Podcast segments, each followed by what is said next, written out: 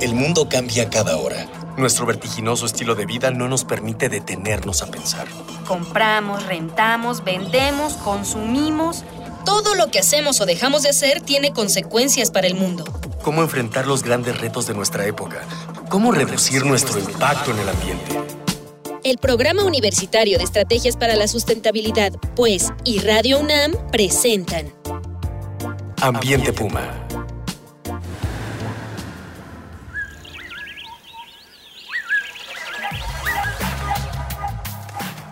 ¿Qué tal? Qué gusto saludarlos. Soy Marjorie González y a nombre de la titular de este espacio, la maestra Mireya Imas, directora del programa de estrategias para la sustentabilidad de la UNAM, les doy la más cordial bienvenida a esto que se llama Ambiente Puma. Voces, ideas y acciones sustentables. Pues en la emisión anterior estuvimos hablando acerca de, del arte como vehículo para reflexionar en torno sobre todo el tema de la basura, de las colillas, de los chicles, de las pequeñas basuritas que vamos dejando todos los días por las ciudades, por los bosques, los campos, los ríos, y nuestra relación con, con los residuos, con el ambiente, con la ciudad. De nueva cuenta me acompaña en cabina la maestra Ilana Wolvinic, artista y académica de la Universidad del Claustro de Sor Juana y parte del colectivo 3 Collective. Bienvenida de vuelta, Ilana. Gracias, un gusto. Saludos a todos. Pues vamos a escuchar ahora a los compañeros de la Facultad de Arte y Diseño. ¿Qué responsabilidad tienen los artistas ante la crisis ambiental global?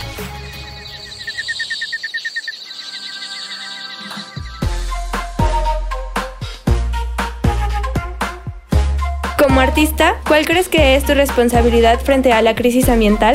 Yo creo que no la hay, pero tendría que. O sea, sí, sí es como importante que nosotros como comunicadores y como artistas podríamos hacer llegar a la gente como ese tipo de mensajes. O sea, no que se quede solo como en otras carreras y nosotros, ah, ok, solo publicidad, ¿no?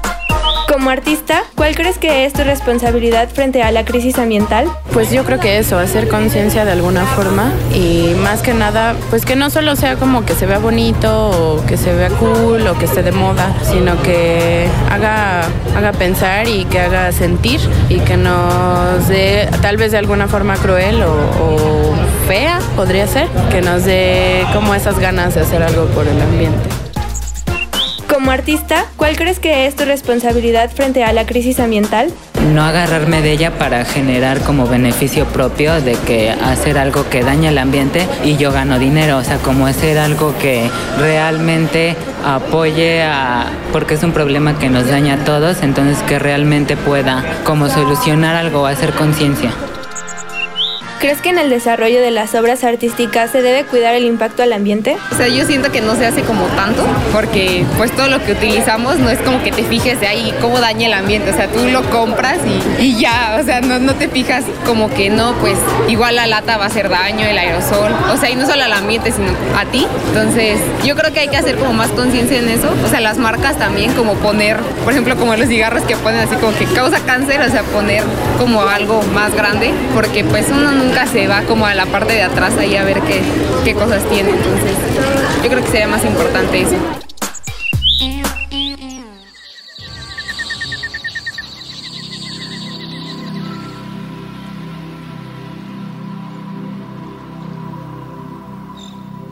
¿Tú crees que es importante, Ilana, en la formación de los artistas plásticos introducir estos, estos temas, los temas de la sustentabilidad, del ambiente?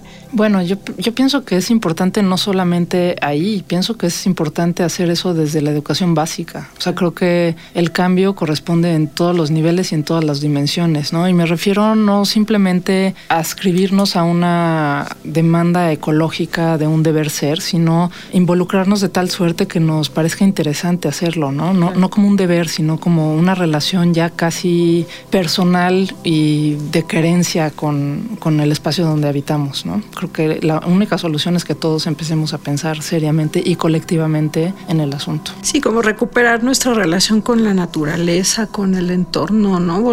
Es un asunto vital, un tema de sobrevivencia y de pronto lo, lo fuimos dejando a un lado. Sí, pienso un poco en que sería importante tomar en cuenta todas las cosas que pasan, no solamente mientras estamos presentes en algún lugar, sino las cosas que pasan antes y las de después. Eso es muy claro con la basura. ¿Qué se necesitó para que ese producto llegara al supermercado o donde sea que lo estás comprando? ¿no? Un montón de energía, un montón de materiales, un montón de emisiones. ¿Y después qué pasa? Después de que lo usamos, ¿no? ¿Hasta dónde llega? Eh, hay varios proyectos que han rastreado hasta dónde llega la basura y es increíble los, las distancias que camina, ¿no? Entonces... Sí, uno de, entre los materiales que usamos mucho nosotros para hablar del tema de los residuos y, y de la responsabilidad que tenemos con el antes y el después, eh, son una serie de fotografías de, de una isla en el Pacífico Sur eh, que muestran el contenido de estomacal de algunos aves llenas de, de plásticos.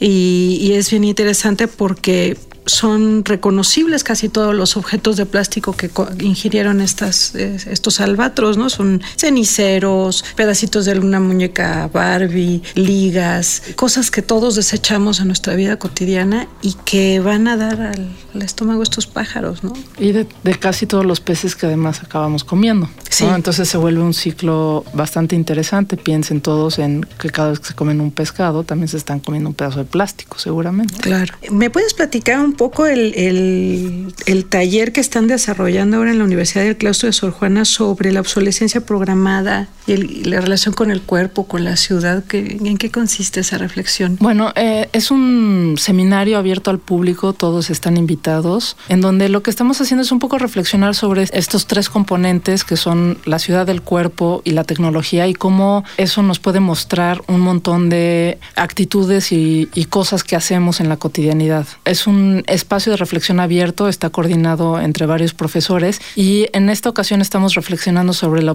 obsolescencia programada, que es este cuatrimestre, un poco a través de dos películas, eh, Ex Machina y Dark City. ¿no? A partir de estas películas sacamos tópicos que nos parecen relevantes e interesantes y los discutimos de una manera bastante horizontal, en esta ocasión en coordinación con el Centro Multimedia del Centro Nacional de las Artes. ¿no? Y un poco lo que estamos pensando es hasta qué punto somos máquinas, hasta qué punto las máquinas están hechas para deshacerse rápidamente, cuál es la relación material que tenemos con la tecnología, ¿no? Y cómo esa está produciendo nuevas formas de ser. Sí, y de relacionarnos. Están mediando las relaciones humanas, ¿no? Y al mismo tiempo son desechables. Sí, creo que un poco para el tópico que nos atañe aquí, pensar en qué pasa con la tecnología es importantísimo. ¿no? Estamos en, en un hiperconsumo voraz, eh, todos queremos el último teléfono y etcétera, etcétera, pero es interesante pensar en qué pasa con todas las partes, que además creo que en la tecnología como en casi cualquier, como casi en ningún otro objeto pasa una cosa maravillosa y es que podemos encontrar piezas que vienen de todos lados del mundo. Entonces la basura ya no es local ni transnacional, es una cosa que atañe a todos y que podemos encontrar en todos lados. Sí, mucha de nuestra basura electrónica está eh, yendo a dar a China, y en un pueblo que está muy contaminado y que están empezando a tener problemas muy serios de salud sus habitantes debido a nuestros residuos los de los mexicanos, los brasileños, de quien me digas, ¿no? Y en esta, en esta reflexión, ¿cuándo, ¿cuándo pueden o cómo pueden contactarse la gente para, para acudir a estos talleres? ¿Tienes alguna página, algún sitio en el que te podamos seguir tu trabajo? Claro, hay un blog del, bueno, nos pueden contactar en Laboratorio 3.0, que está en Facebook, y también en el blog de WordPress, que es eh, Laboratorio 3.0 también, 3 en números, punto en texto, cero ah. en número también, en WordPress, y con mucho gusto les podemos dar informes a través de sus medios, o directamente con la Universidad del Claustro de Sor Juana, al Colegio de Arte y Cultura. Y eh, se, van a, se van a ir, ¿no? A tú andas de gira muy seguido. ¿Cuál es el siguiente proyecto que, que, tienes? Bueno, el siguiente proyecto de tres es un proyecto que, como todos nuestros proyectos, lleva más de un año de investigación. Es una comisión que nos ganamos en Hong Kong con el Wing Foundation. Lo que estamos haciendo es rastrear las rutas de producción y distribución de una manera otra vez lúdica y metafórica de 10 objetos que pepenamos en diversos puntos de Hong Kong. ¿no? Fuimos a hacer un viaje de investigación el año pasado y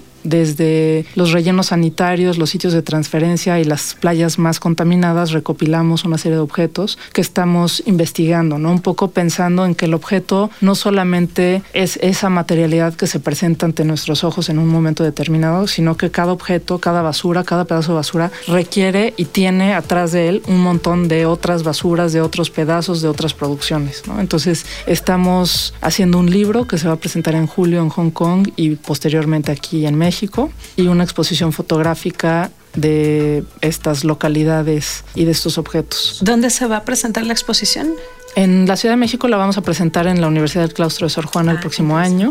Primero, digo, en julio en Hong Kong, en un lugar que se llama Connecting Spaces. Y ya estaremos viendo que el- la presentación del libro se va, se va a hacer en diversos lugares. Entonces también estaremos publicando eso en, nuestro, en nuestra página web que es 3artcollective.com. Qué interesante. ¿Y ustedes, amigos, han reflexionado en torno a la historia de las cosas que están desechando? Escríbanos a arroba UNAM Sustentable en Twitter, en Facebook a Sustentabilidad UNAM o llámenos al teléfono 5622 52 12 13 o 14. Recuerden que este espacio lo construimos entre todas y todos, pues con sus voces, ideas y acciones estamos haciendo comunidad.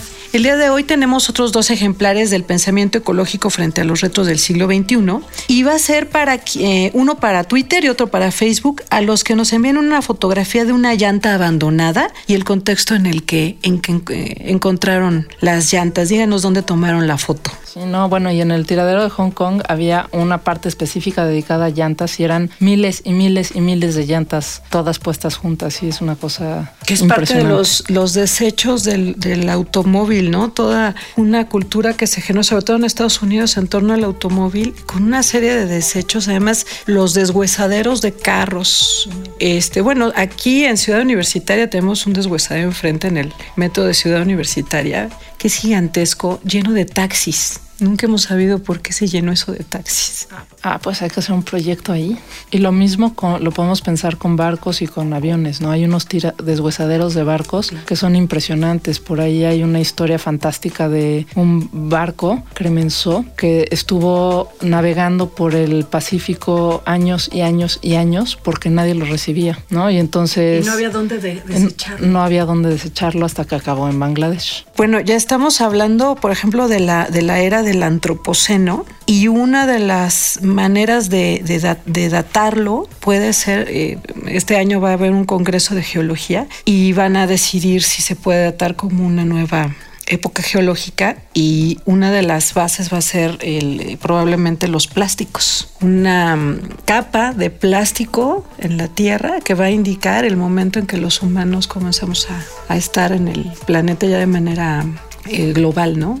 Como especie. Eso marca una, otra era geológica nuestra basura. Bueno, creo que de alguna manera sí nos hace mucho pensar sobre la transformación material de los objetos y hasta dónde puede llegar.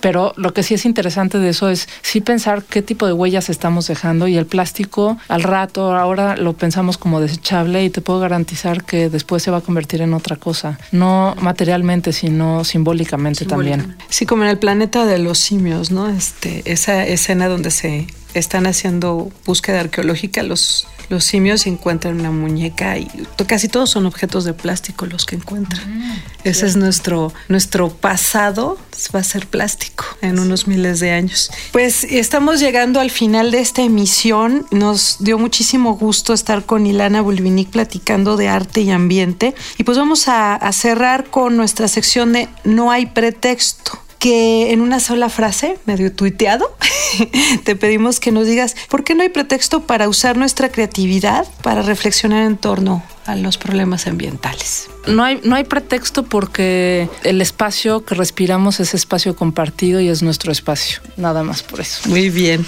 Pues te damos muchas gracias por habernos acompañado, Ilana, en, eh, de, de, Tres Art Collective, académica de la Universidad del Claustro de Sor Juana. Este, fue muy interesante toda la conversación.